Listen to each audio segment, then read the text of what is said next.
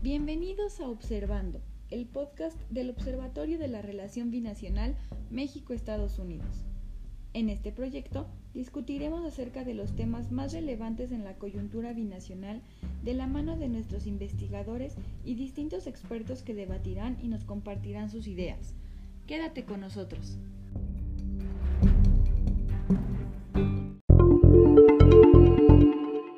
¿Qué tal? Soy José Luis Ruperto, estudiante de Ciencias de la Comunicación en la Facultad de Ciencias Políticas y Sociales de la UNAM.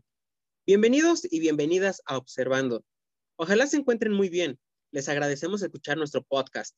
En esta ocasión me acompaña Iván López, dado que vamos a hablar acerca de la comunidad LGBTQ y los acercamientos que han tenido los gobiernos de México y Estados Unidos hacia ella.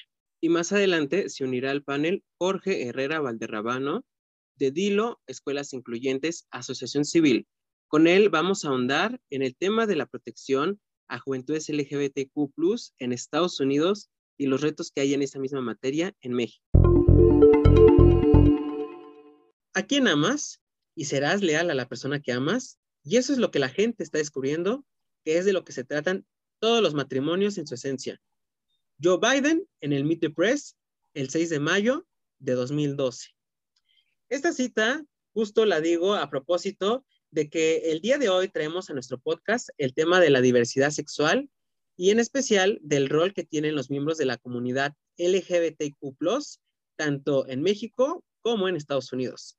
Así que sin más, los invitamos a escuchar nuestro episodio pasado sobre feminismo y a quedarse con nosotros para seguir abriendo espacios. Iván, bienvenido a Observando. ¿Qué tal, Ruperto? Un gusto poder estar otra vez con ustedes. Gracias por acompañarnos en esta ocasión para hablar del papel del colectivo LGBTQ en la relación binacional, porque vaya que también tiene su relevancia y sus propias características, ¿no?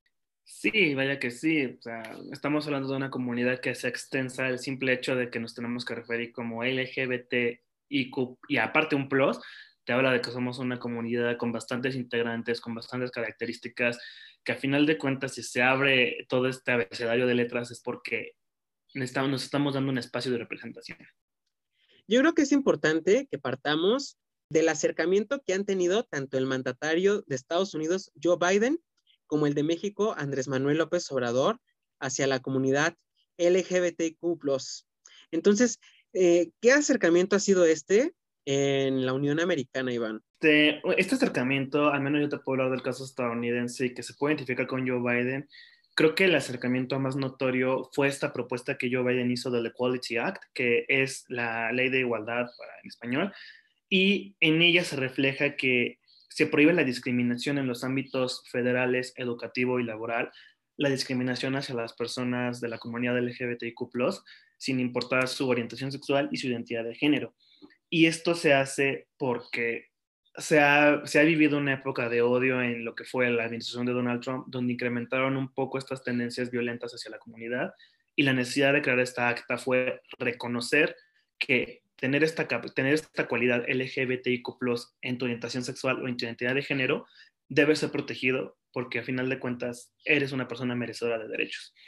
Te comento rápido que esta acta eh, actualmente ya pasó los votos de la Casa de Representantes con 211 votos positivos contra 195 negativos, que si tú analizas este esquema de votación, tienes 211 votos positivos por todos los, eh, por todos los partidarios demócratas contra 195 de los partidarios republicanos. Y eso te habla todavía un poco sobre cómo los demócratas están hacia esta tendencia un poco más liberal y los, los republicanos perdón, aún tienen esta tendencia conservadora a no estar tan flexibles a estas nuevas temáticas.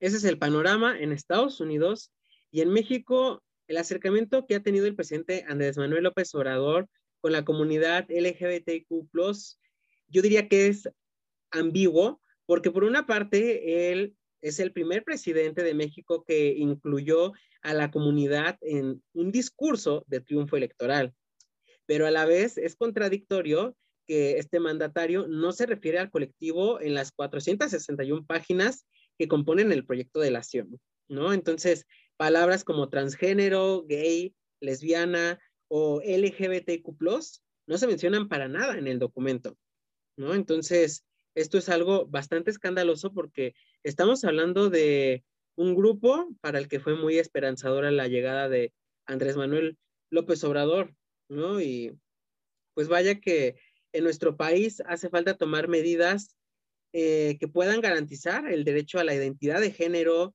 eh, al matrimonio igualitario y a esclarecer los diferentes crímenes de odio que se han suscitado.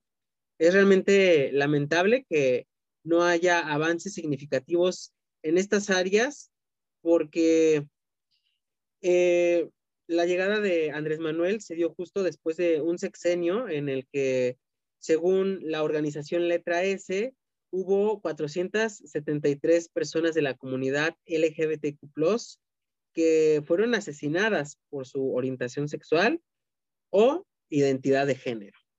Entonces, de ahí que sea importante atender las demandas de este sector, Iván. Sí, de hecho, un comentario justo que abona lo que tú mencionas, creo que también un poco de cómo está la inclinación hacia la comunidad, al menos en el ámbito de los mandatarios. Puedes tú notar que mientras en la política estadounidense hay un poco más de acciones encaminadas a dar más derechos, más libertad y más reconocimiento, en México aún se puede percibir este ámbito solamente discursivo.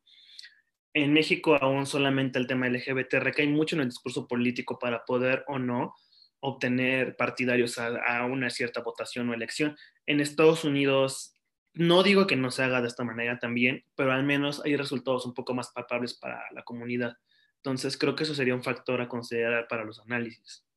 Sí, concuerdo, concuerdo contigo. Muchas veces las cosas se quedan en el plano discursivo, al menos en México, pero no se pasa a la acción.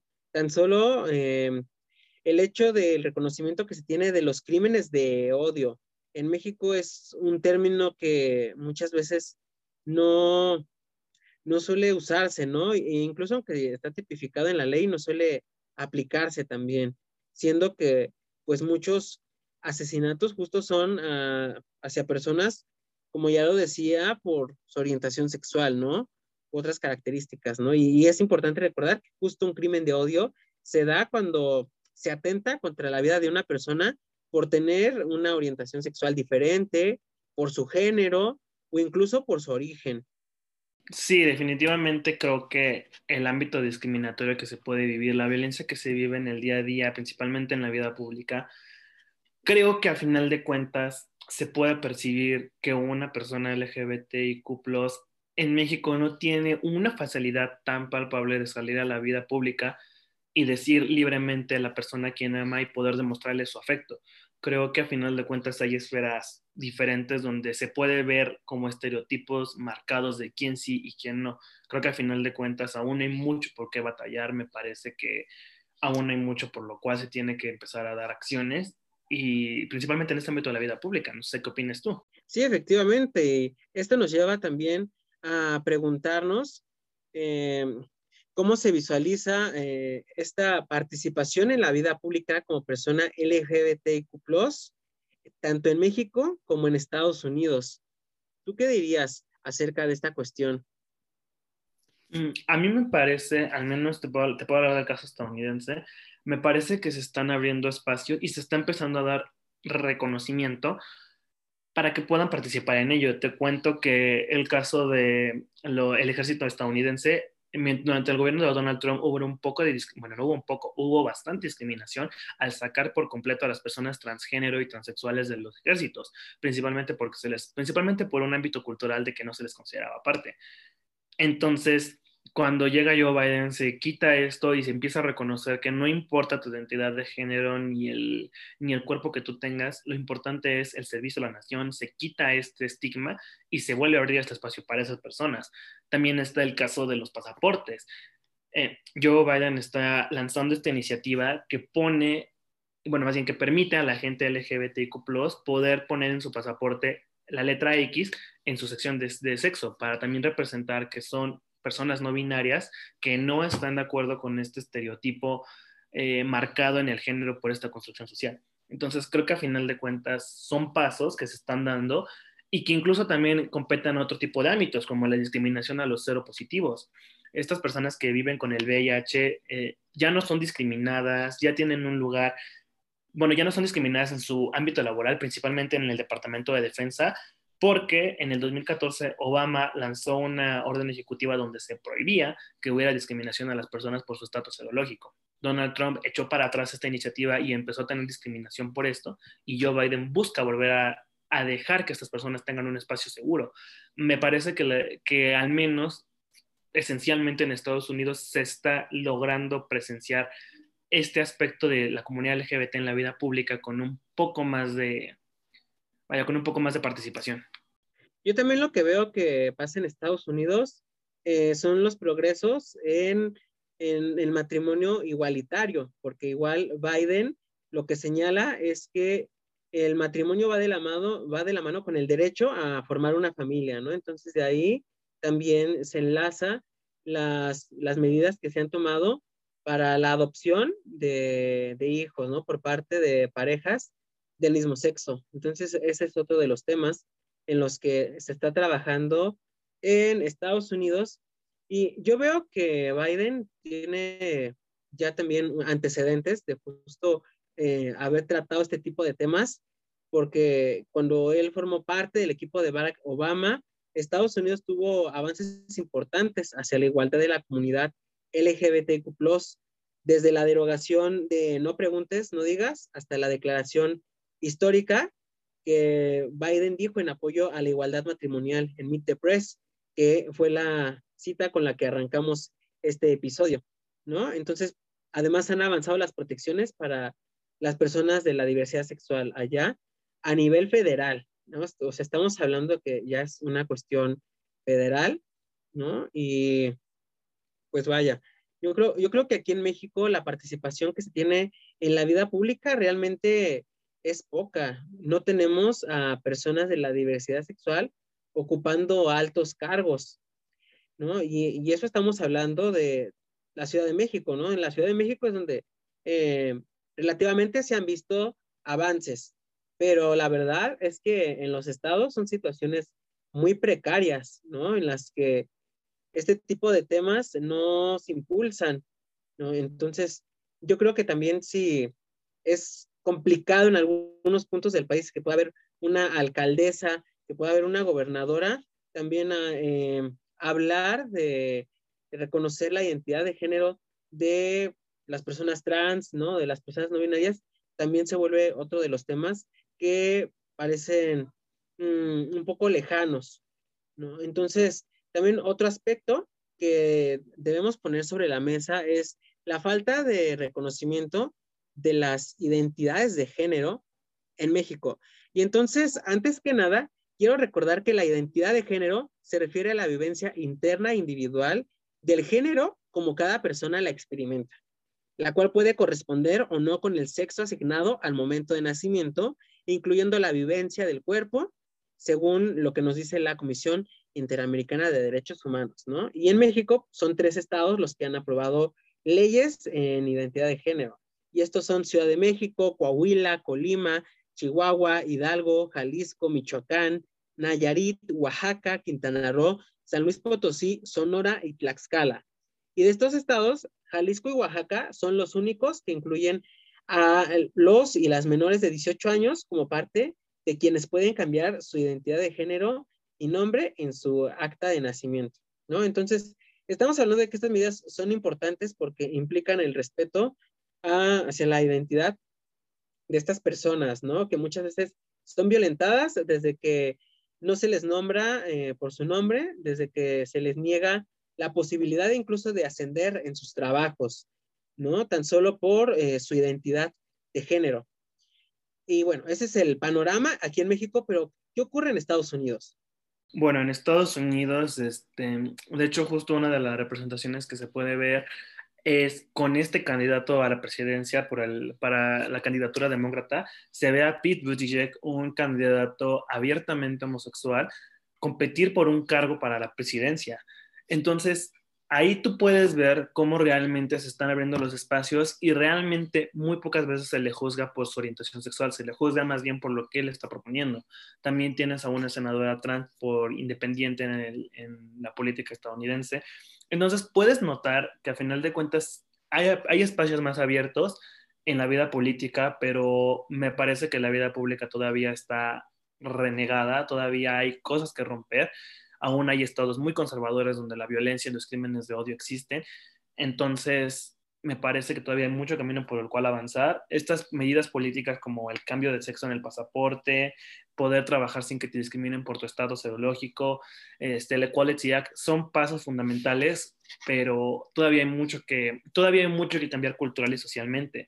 Simplemente te platico del Equality Act. Eh, este, en este Equality Act se está respetando y se está promoviendo la inclusión de baños de baños abiertos para la comunidad LGBTIQ+, principalmente para los trans y los no binarios porque uno pensará que a lo mejor es hasta un cierto punto extraño que se esté hablando de baños inclusivos, pero cuando uno no está en esa postura de, sentirse incómodo en el cuerpo o sentirse incómodo de estar en un espacio que tal vez no te representa, como puede ser un baño masculino o femenino, creo que realmente entiendes por qué la necesidad de que se creen y se respeten estos espacios.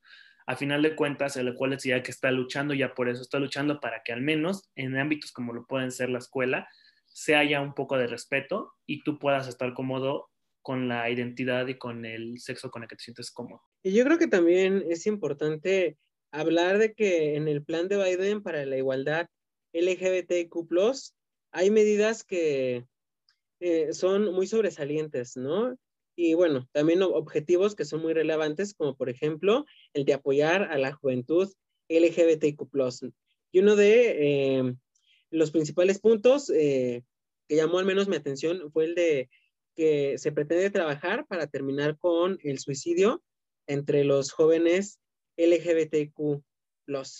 Entonces, según este mismo documento, las jóvenes lesbianas, los jóvenes homosexuales y los bisexuales tienen cinco veces más posibilidades de intentar suicidarse que sus pares heterosexuales en Estados Unidos, Y bueno, también eh, hay que, yo resalto que eh, se hace hincapié justo en las personas trans negras, que también son un grupo que pues, es muy vulnerado en la Unión Americana, entonces también se contempla mucho eh, la protección, ¿no? A ellos, al igual que em, a las demás personas que integran la diversidad sexual, ¿no, Iván? Y yo creo que también debemos hablar acerca de el reconocimiento de las personas de la tercera edad que igual forman parte de, la diversidad sexual, porque en Estados Unidos, en la actual administración Biden, sí se contemplan, este sector sí está previsto que tenga algunas medidas de apoyo para que las personas de la tercera edad que son trans, ¿no? O que forman parte del colectivo, puedan tener una vida digna y acceso a los servicios de salud y a otros básicos, ¿no? Pero en México es también muy precario el panorama que viven estas personas, porque como tal no hay una ley que los proteja, ¿no? O que les garantice el acceso a sus derechos más básicos. Sí, y de hecho creo que la necesidad de hablar de esto, la necesidad de proponer un plan para veteranos LGBTIQ, te habla mucho de este estereotipo y este idea que se tiene de la vida como persona, simplemente te puedo dar el ejemplo de cómo se tiene este estereotipo de la vida de un hombre gay, se tiene un cierto estereotipo de que todo es color de rosa cuando realmente de este otro lado, por diferentes características, no necesariamente es como lo pintan. Entonces, creo que el que se hagan estos planes también es necesario para romper con estas ideas y que también se hable de que no necesariamente tu condición sexual te garantiza un modo de vida específico, sino que al final de cuentas también eres una persona que va a tener que competir contra lo mismo y a veces más por el simple hecho de decidir a qué personas a la que amas. Entonces hay mucho de qué hablar por ello, hay mucho de qué decir, pero me parece que aparte de hablarse de los hombres gays, también se tiene que empezar a hablar sobre los derechos de las personas lesbianas, las personas bisexuales, porque aún en la comunidad existe este enfocamiento específico en un sector y me parece que aún hay mucho más espacios que abrir. Continuando con este episodio de Observando, se integra a nuestro panel un invitado especial, Jorge Herrera Valderrabano. Él es internacionalista por el Tecnológico de Monterrey y trabajador social por la UNAM. Desde hace varios años defiende derechos humanos desde distintas áreas que van desde la búsqueda por la igualdad de género hasta reformar las políticas de drogas para garantizar la libre autodeterminación. Actualmente copreside DILO, Escuelas Incluyentes, Asociación Civil, una organización que promueve políticas incluyentes para la comunidad LGBTQ en el sector educativo y es cofundador de Instituto RIA. Jorge, muchas gracias por estar aquí y bienvenido a Observando. Hola, muchísimas gracias por la invitación y pues qué bueno que podamos estar el día de hoy compartiendo sobre estos temas. Para dar inicio a esta parte de la discusión, Iván, tú nos preparaste algunas cifras sobre la violencia hacia juventudes LGBTQ en escuelas de Estados Unidos. Claro, Ruperto, igual, bienvenido Jorge. Este, claro, te comentaba que las cifras que he estado viendo son impactantes. Estamos hablando que aproximadamente en Estados Unidos uno de cada tres este, personas de la comunidad LGBT está sufriendo de violencia física motivado únicamente por su condición, este, por su condición de identidad sexual. Y todo ello te da incluso una cifra de que al menos el 40% de esta población está considerando el suicidio y dentro de la comunidad transgénero y no binaria el 50% lo está considerando y lamentablemente en las personas cisgéneros de la LGBT el 11% ya ha realizado el suicidio y el 21% en la comunidad transgénero y no binario también lo ha dicho. Entonces, sin duda son cifras alarmantes. Vaya que sí este resulta impactante conocer esta información porque estamos hablando de que en uno de los espacios en donde los jóvenes interactúan más tiempo, como lo son las escuelas, es donde sufren más violencia. Jorge, ¿con qué panorama se enfrenta actualmente Joe Biden en materia de protección a estudiantes LGBTQ en cuanto a acoso escolar sexual y discriminación? Bueno, como bien resaltó Iván, pues sí existe una situación de violencia hacia la comunidad LGBT en espacios educativos, no solo en Estados Unidos, no, en México también lo vemos, pero es un fenómeno que en realidad pues ya lleva ya varios años eh, y se ha visto en diferentes países, principalmente derivado pues de eh, la falta de perspectiva de género en el sistema educativo, ¿no? obviamente de los comportamientos o motivaciones machistas, el, pues en general, ¿no? El sistema patriarcal que ha permeado en cada una de las instituciones, pues las escuelas no se, no se salvan de eso tampoco, ¿no? Eh, y sí es un tema también al que se le ha puesto mucho énfasis en Estados Unidos, eh, ha habido varias organizaciones que han estado acercando herramientas a instituciones educativas para abordar estas situaciones, ¿no? Para prevenir que estudiantes LGBT vivan eh, violencia y obviamente pues también programas a nivel federal y estatal para, eh, para estos fines, ¿no? Sin embargo, pues habíamos visto también un retroceso brutal con eh, Donald Trump en el tema de derechos, ¿no? Y específicamente en el tema de derechos LGBT, incluso también eh, en el tema de las escuelas, también habíamos visto un retroceso, ya que Obama había, eh, bueno, había dictado que personas trans podrían utilizar el baño que consideraban adecuado a sus necesidades, ¿no? Y esto era una, una decisión a nivel federal que los estados debían de eh, implementar y era en varios espacios laborales, educativos, etc. Donald Trump llega, evidentemente, con esta agenda antiderechos y pues pone en riesgo y en amenaza esa situación y pues ahí lo que el argumento que se utilizó era que pues los estados tendrían, tienen más eh, eh, poder de decisión respecto a estos temas y entonces se se, quita esta medida que permite que estudiantes trans puedan utilizar el baño que quisieran, ¿no? Ahora, con esta nueva medida que está promoviendo el presidente eh, Joe Biden, eh, eh, pues se, pone de nuevo el énfasis en estos temas y se está estableciendo que pues se tienen que generar acciones para tener escuelas libres de discriminación hacia la comunidad LGBT o en específico eh, libres de discriminación por cuestiones de orientación sexual, identidad de género o expresión de género. Entonces, pues es un panorama difícil, evidentemente, por, eh, por un lado, estos avances y retrocesos que hemos visto en los últimos años en, en materia legislativa o de políticas públicas, pero por otro lado también pues por el, de nuevo, todo el, el, ambiente que existe en varias instituciones de violencia y de discriminación hacia la comunidad LGBT, pero pues creo que obviamente esta, esta decisión pues es, muy, es un paso muy importante. Sin duda sí es una, una decisión que pues em, se ha abordado mucho, ¿no? Justo por, eh, pues porque ha dado lugar a decir que Biden pues es uno de, los presidentes, sino es que el que más se ha acercado a las personas de la diversidad sexual. Entonces, con las órdenes ejecutivas en especial con la que eh, busca brindar mayor protección a la comunidad LGBTQ+, pues eh, sí se vienen algunas eh, modificaciones muy importantes, ¿no? Y bueno, como ahorita nos acaba de decir Jorge, el caso de los baños, ¿no? Estamos hablando de, pues, algo que es muy cotidiano, pero que también puede generar muchos impactos, ¿no? Benéficos en cómo se siente una persona, ¿no? En, en sentirse eh, respetada, ¿no? Entonces, de ahí que también ese tipo de cosas que a lo mejor pudieran parecer tan de la vida diaria, pues también se, se aborden, ¿no? Y de ahí la, la, relevancia de acciones como las que se están tomando. Eh, Iván, tú nos tienes que comentar algo. Claro, de hecho, va justo sobre esta línea que nos mencionó Jorge sobre todo este tipo de cambios que hubo desde la administración Obama, luego que Trump llega y dice adiós a esta agenda. Y Biden, precisamente, lo mencionas, en la orden ejecutiva 13.988 hace este cambio y empieza a decir que se debe empezar a buscar y proteger a la comunidad LGBT y se debe prevenir y combatir la discriminación basada únicamente en ideas de la identidad de género o la orientación sexual. Me parece que sin duda esta orden ejecutiva está viendo a que se den cambios y a mí me gustaría preguntarle mucho a, Jorge con esta idea sobre orden ejecutiva, cambios, volver a, volver a retomar todas estas medidas de protección, baños inclusivos, escuelas más incluyentes. A mí me gustaría preguntarte, ¿Cómo miras tú la realización de este tipo de acciones en Estados Unidos y qué es lo que México podría aprender de ello para que también nosotros empecemos a tomar acciones en esto?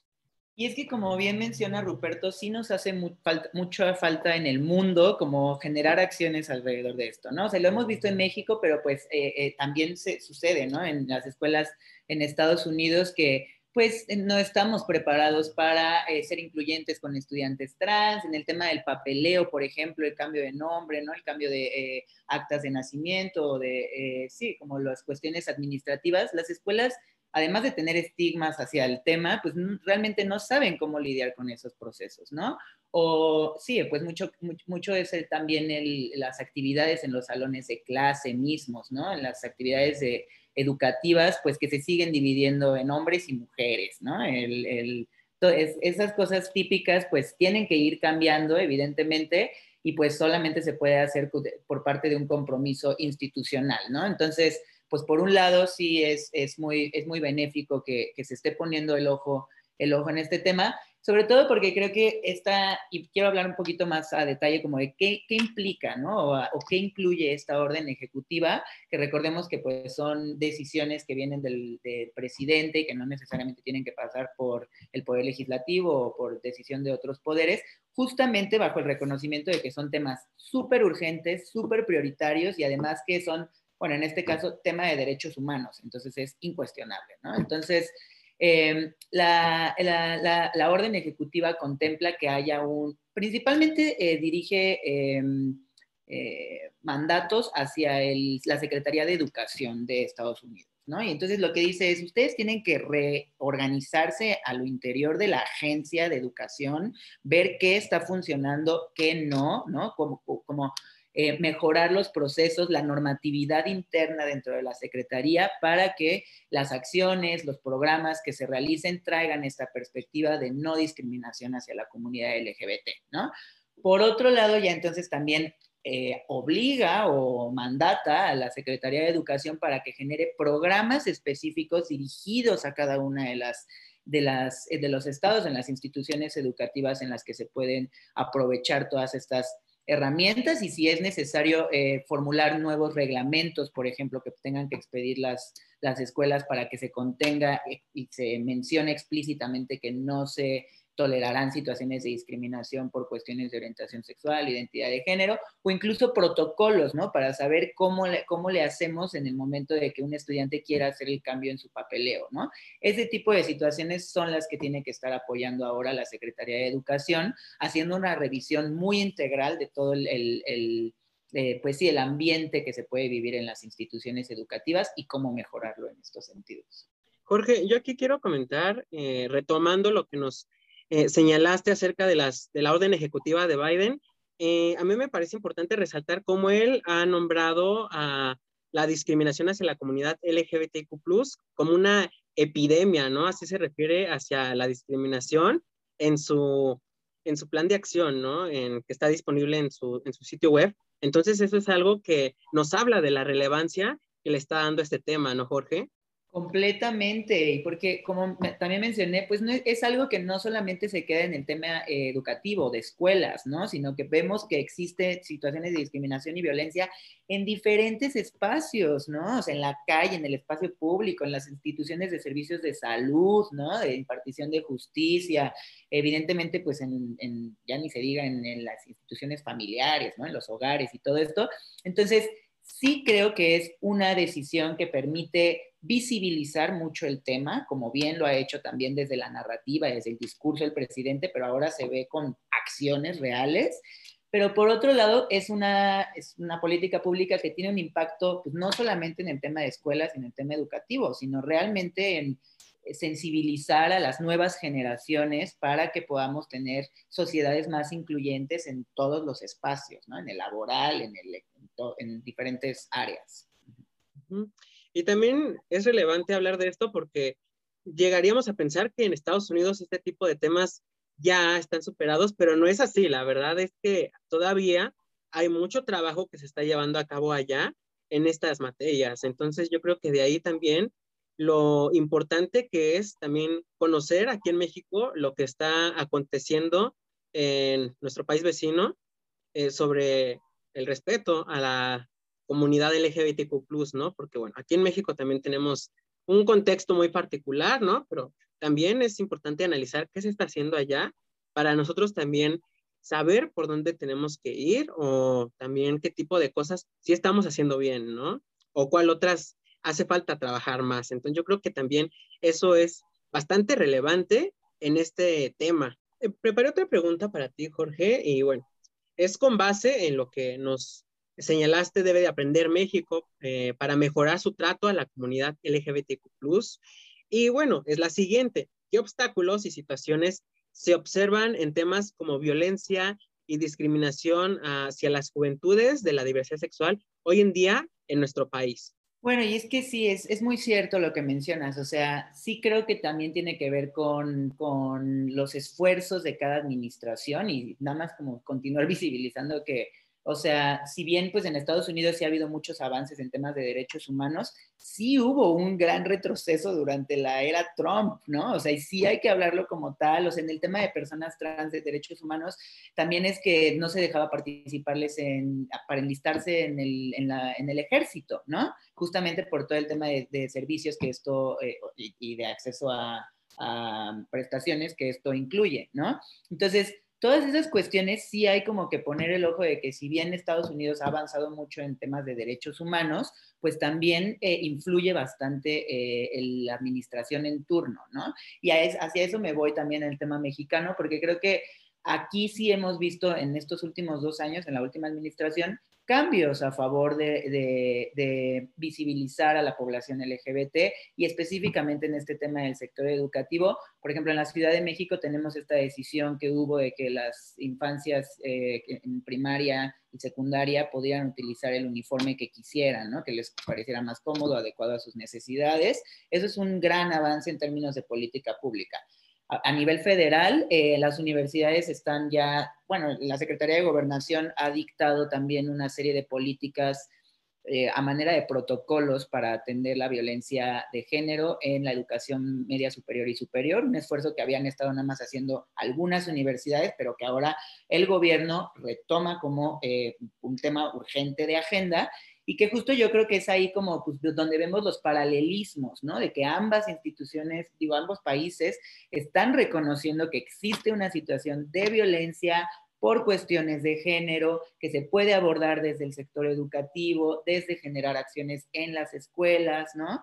Entonces, pues sí, creo que es muy valioso y que sí hay que seguir como poniendo el ojo en cómo se desarrollan estos temas, porque también creo que del dicho al, al hecho hay un trecho, ¿no? Y también pues si bien esto, eh, por ejemplo, en la orden ejecutiva de, Biden, pues incluso se contempla que si tiene que haber eh, financiamiento para que esto suceda, ¿no? O sea, que se tiene que contemplar presupuesto, pues adelante, ¿no? Entonces, creo que también son esas otras cuestiones en las que, por lo menos desde sociedad civil, hay que seguir vigilando que se implementen de la manera más adecuada y estratégica y, de nuevo eh, siendo lo más incluyentes posible. Por supuesto. Iván, nos vas a comentar algo. El bloque anterior estábamos platicando de que todavía hay muchas cosas que hacer en accionar de política pública, hay mucho que mover, creo que ya estamos dando pasos y creo que el siguiente paso que se tiene que dar para, una, para dar mayor espacio de defensa y de protección a las comunidades LGBTIQ, creo que sin duda es abrir también, eh, ir combatiendo toda esta cultura que hay hacia el machismo y hacia la discriminación que se tiene un poco interiorizada. Creo que sería el siguiente paso y creo que sin duda alguna, no sé tú qué diga Ruperto, creo que eso ya es una tarea que va del individual y de lo colectivo porque se tiene que hacer este cambio porque aunque las políticas estén ahí accionando, también está ahí una labor tanto colectiva e individual de cambiar este, esta idea cultural que se tiene. Claro, yo también lo que veo en México es justo eso, de que hay políticas, pero desde la sociedad muchas veces se desestiman, ¿no? Por ejemplo, el caso de los uniformes. En redes sociales hubo comentarios muy negativos, incluso hasta violentos, refiriéndose a los uniformes. Entonces, así como hubo comentarios de ese tipo, eh, sobre esa medida, pues con otras igual. y yo creo que de ahí, eh, igual la relevancia de espacios como este de diálogo en los que podamos dar a conocer este tipo de tópicos, de aspectos, ¿no? De temas como, como este. Y pues sí, sin duda hay que seguir difundiendo eh, lo que se hace en, este, en estas materias para, pues así, generar un cambio, ¿no? Porque pues sí puede haber políticas, pero si no hay esta mm, aprobación en la gente, ¿no? Si no hay este conocimiento en, las personas, pues es difícil que se logre generar algo a través de ellas. Eh, me gustaría comentar también el caso de la UNAM. En la UNAM, la primera institución, bueno, la primera entidad de la universidad que tuvo baños mixtos fue FESIS Tacala. Entonces, a mí me tocó ir a hacer un reportaje sobre ese hecho y fue muy interesante conocer eh, el recibimiento que tuvo por parte de las y los estudiantes, así como de trabajadores, porque era una opinión bastante dividida. Había desde quienes aplaudían el hecho, ¿no? Lo veían como algo positivo para quienes no se sentían eh, entrando a los baños de hombres o de mujeres, ¿no? Entonces lo veían muy positivo, pero había quienes afirmaban que eso propiciaba cosas como encuentros sexuales o hechos de esa naturaleza, ¿no? Lo cierto es que, pues, en la UNAM sí fue una medida eh, bastante, mm, bastante comentada, se hicieron varias notas, entonces, bueno, al menos en la UNAM esa fue la primera eh, ocasión en la que se llegó a, crear un espacio de ese tipo, ¿no? Un baño mixto. Jorge, entonces, ya para ir cerrando este episodio, me, me gustaría comentarte si tú también conoces de este tipo de experiencias, de acontecimientos en alguna de las instituciones, entidades en las que tú has trabajado, en las que te has desarrollado, me gustaría también que nos compartieras alguna de estas experiencias, ¿no? Quizás sobre algún baño mixto, ¿no? O sobre alguna otra medida, ¿no? Para justo reconocer a las personas eh, de la diversidad sexual que quizás no se, no se definen como hombres o como mujeres, ¿no? O que son trans. Entonces, ¿Hay algo que nos puedas compartir? Estoy muy de acuerdo con, ese tema de que el reto más grande está en lo cultural, ¿no? O sea, y, creo que hemos hablado ya mucho del compromiso ahora que tienen las instituciones sobre estos temas, pero que justamente es difícil que bajen esos, esas eh, decisiones por la resistencia en muchas ocasiones de la parte social, ¿no? Entonces sí creo que hay que también hacer toda una labor o bueno, que estas decisiones de política pública deben de estar acompañadas de toda una labor pedagógica, educativa, de sensibilización, de explicarle a la gente en general, ¿no? A la comunidad LGBT y a quien son aliades, eh, o quien pues, son potenciales aliades, de por qué es necesario generar todas estas eh, acciones y decisiones, ¿no? Em, más que, porque sí hemos estado, eh, pues sí, implementando actividades en distintas escuelas, viendo cómo se pueden eh, generar espacios más seguros, más incluyentes. De hecho, este proyecto Dilo Escuelas Incluyentes nació eh, contemplando, pues sí, implementar un baño incluyente en nuestra universidad, ¿no? Donde yo estudié en el TEC, bueno, primero. Entonces, em, Sí, o sea, que creo que son esas cuestiones las que sí van eh, creando espacios más armoniosos, ¿no? Lo que me gustaría más bien visibilizar es esta herramienta que tiene una asociación que se llama Asociación por las Infancias Transgénero, que hicieron un protocolo para saber cómo ser, eh, cómo eh, dar la bienvenida a estudiantes trans. Y justamente todas las consideraciones y las cuestiones que deben de eh, tomar en cuenta las instituciones educativas cuando saben que ya que un estudiante tiene una identidad de género distinta eh, al cisgenerismo, ¿no? O, eh, o quiere comenzar a explorar nuevas formas de expresar su, eh, sí, ¿no? Su, forma de ser, ¿no? Su género, su vestimenta, etcétera. Entonces, pues este protocolo es una herramienta muy útil tanto para familias que quieren saber cómo acercarse a las instituciones educativas para que entiendan las necesidades de sus hijos trans, como para las mismas escuelas, ¿no? Y que puedan orientarse respecto a estos temas. Entonces, pues ahí les invito a que vean esta herramienta. El protocolo de infancias trans está en la página de la Asociación Infancias Transgénero, que es infanciastrans.org. Vale, sin duda, todavía queda mucho que discutir, todavía hay muchísimo más espacio para lo que tenemos que hablar. Hay mucho en la agenda y a la, a la gente que ya que nos puede estar escuchando allá en casita, yo les recomiendo que sin duda antes de que siquiera empiecen a torturarse pensando en, las cosas que se hacen, pregúntense por qué se hacen y traten de ponerse en el lugar de las personas LGBT para que puedan comprender nuestro sentir y también tengan una idea de por qué si estamos exigiendo algo, se está haciendo, porque no nada más es una idea de cumplir con una agenda, es también por nuestra protección y para ya no sufrir más esta discriminación que históricamente hemos padecido a lo largo de todo este sistema. Entonces, Ruperto, queda contigo toda la palabra. Gracias, Iván. No lo pudiste haber dicho mejor para cerrar este episodio. Entonces, yo también quiero aprovechar para invitar a nuestros escuchas a que sigan nuestras redes y que interactúen con ellas para saber sus opiniones e intereses y seguir abriendo espacios al diálogo en Observando. Las redes las podrán checar en la descripción de este episodio. Yo también me siento muy contento de que en esta ocasión pues nos haya visitado Jorge, proveniente de otra institución, porque pues eso nos habla de que pues se puede crear diálogo y se puede discutir de temas, analizarlos para generar nuevas cosas. Entonces, Jorge, pues fue un gusto que nos acompañaras aquí en Observando. Esperamos que no sea la última vez, porque es la primera, pero ojalá no sea la última. Oigan, pues muchas gracias. Creo que se dieron muy buenas reflexiones. Les agradezco como el espacio, les felicito por esta iniciativa y pues ahí les dejo también mis redes sociales por si quieren saber un poco más. Dilo Escuelas Incluyentes en Facebook y en Instagram y nuestra página dilomexico.org. Muchas gracias. Gracias a ti, Jorge. Iván, pues finalizamos con este episodio que ya era necesario realizar aquí en Observando. Y esperemos que sea el primero de muchos porque hay temas en la agenda que deben ser tratados y, y que se pueda encontrar una relación tanto en lo binacional. Entonces esperamos que sea el primero de muchos trabajos de este índole. Gracias por escucharnos. Yo soy José Luis Ruperto y nos vemos en el siguiente episodio.